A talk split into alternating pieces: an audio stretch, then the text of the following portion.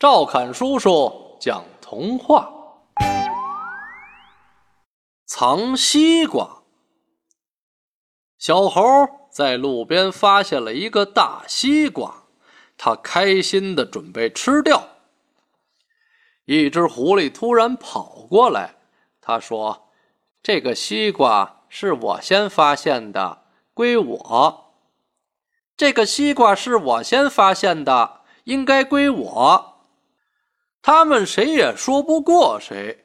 这时候来了一只小熊，他们决定找小熊评理。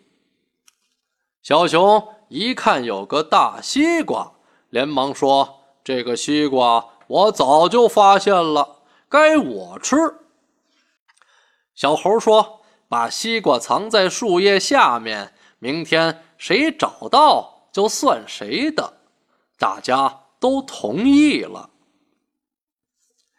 小熊看到河里有条船，记住了西瓜在船旁的树叶堆里。狐狸看到头上有片白云，记住西瓜藏在白云下的树叶里。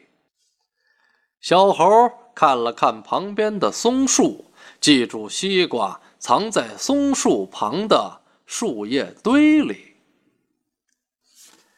第二天一早，船不见了，白云也消失了。小熊和狐狸找得满头大汗。小猴来到松树旁，一下子就找到了昨天的大西瓜。